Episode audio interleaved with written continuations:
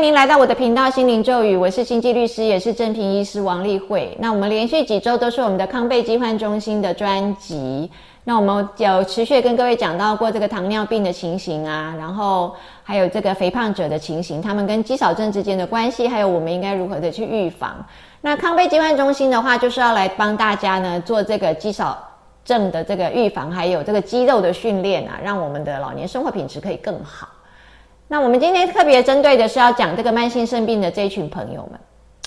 慢性肾病的肌少症呢是常见的哦，大家等一下我们会跟各位讲到为什么慢性肾病很容易肌少症。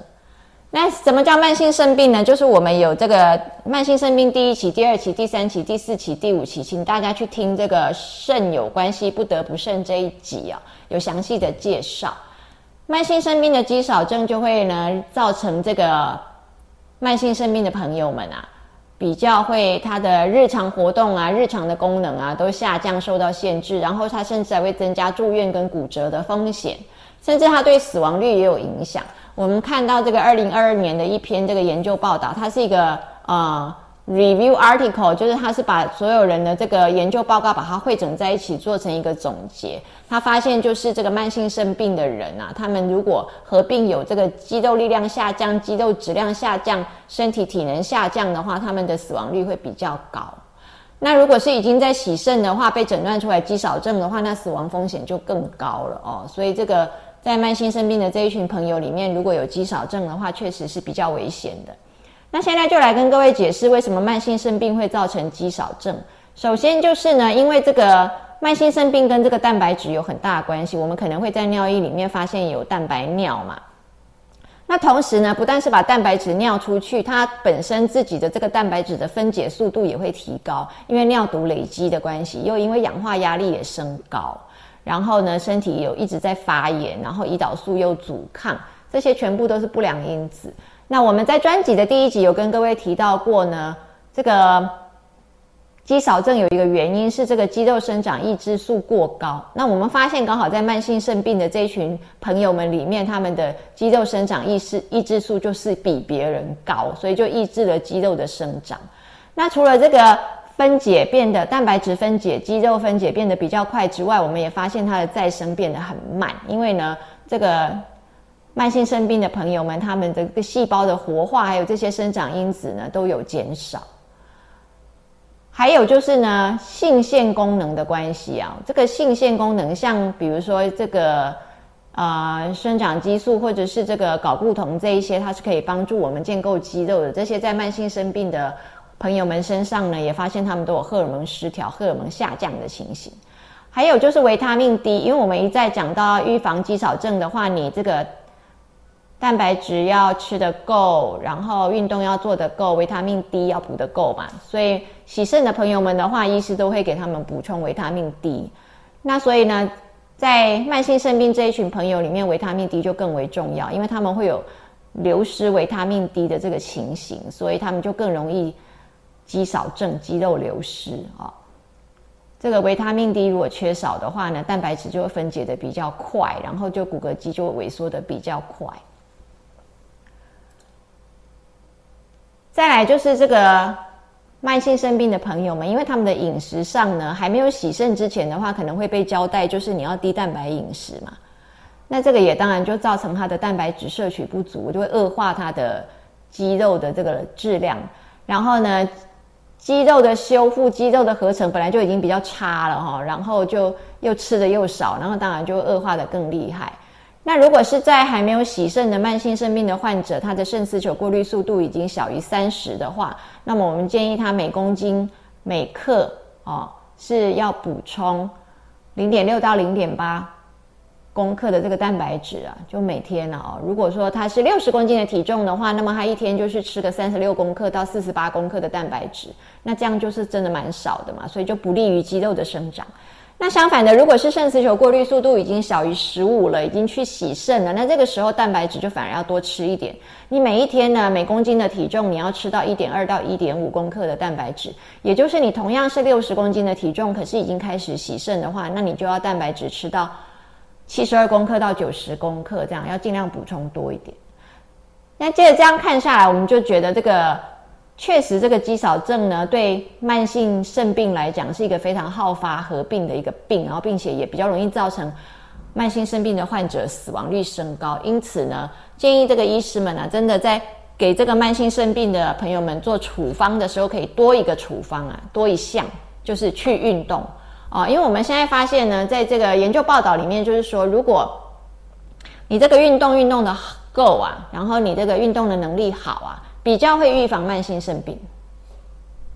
虽然我们没有明确的证据可以讲说已经慢性肾病了，然后还没有洗肾哦，然后我们可不可以借着做运动去让他不要洗肾哦？是没有这样讲，但是呢，却有证据可以显示呢，还没有洗肾的这些个慢性肾病的朋友们啊，可以借着有氧运动去改善他们的生活的质量哦，提高他的这个。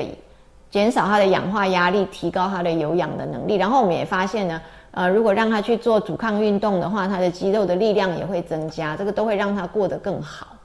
那如果是还没有慢性肾病的朋友的话，我们是发现呢，运动跟运动能力好不好这些事情呢，会直接跟慢性肾病是成反比的。也就是说，如果你运动的多，然后你的运动能力很好，就是 exercise capacity 很好的话，你是不太容易慢性肾病的。那反过来说，如果你的运动，嗯，运动的很少，你的 exercise capacity 也很差的话，这种也比较容易慢性肾病啊。那么非常精确的来讲，就是如果你每增加一个代谢当量啊，就是你的运动能力是好到呢，你的运动可以提升你的代谢当量的话，每增加一个代谢当量，你就可以减少二十二趴罹患慢性肾病的一个风险。那代谢当量就是在休息的状态、安静的状态之下，你身体的这个代谢速度。如果你这个代谢速度可以提升啊，我们就说说你可以提升 one met，M E T 啊，哦，就是 a metabolic equivalent。你可以提高 one met 的话，你就可以减少二十二趴罹患慢性生病的机会。那在我们刚刚有提到呢，在慢性肾病的这一群朋友里面，刚好他的肌肉生长抑制素特别高。那现在目前有开发出来这个肌肉生长抑制素的抗体，可以借由注射这个抗体来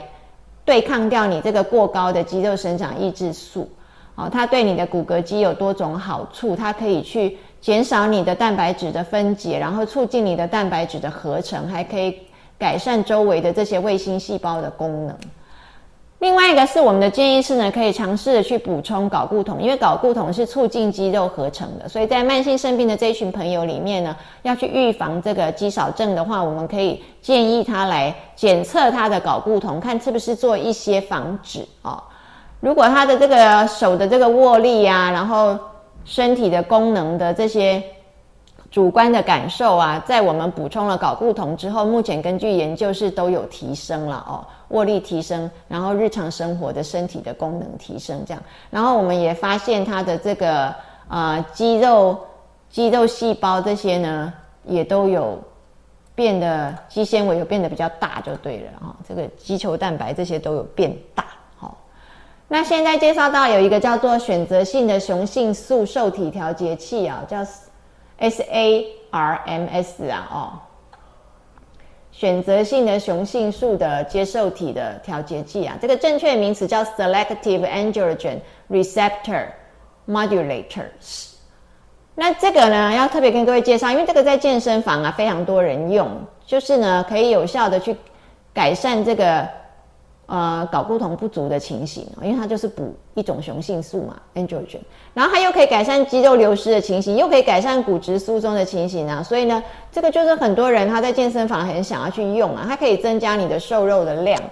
但是现在这个运动啊，运动员不能用哦，运动员的话就会把它列为是禁药。那台湾目前没有正规的取得管道，但是很多人健身房的人都是在这个这是。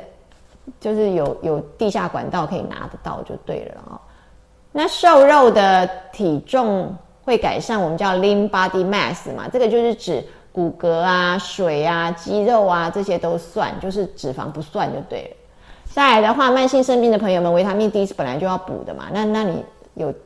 有要记得要补到够就对了，不单是为了你的慢性肾病，还有为了你的这个骨骼肌啊。目前的这个研究显示呢，如果在这个慢性肾病的还有，或者是已经洗肾的这些人的身上呢，好好的补充维他命 D 的话，我们去测试他，他爬楼梯呢爬的比较好，他呢坐下站起来呢也更快更有力，在时间更短之内可以完成五次。然后他的走路呢步态啊、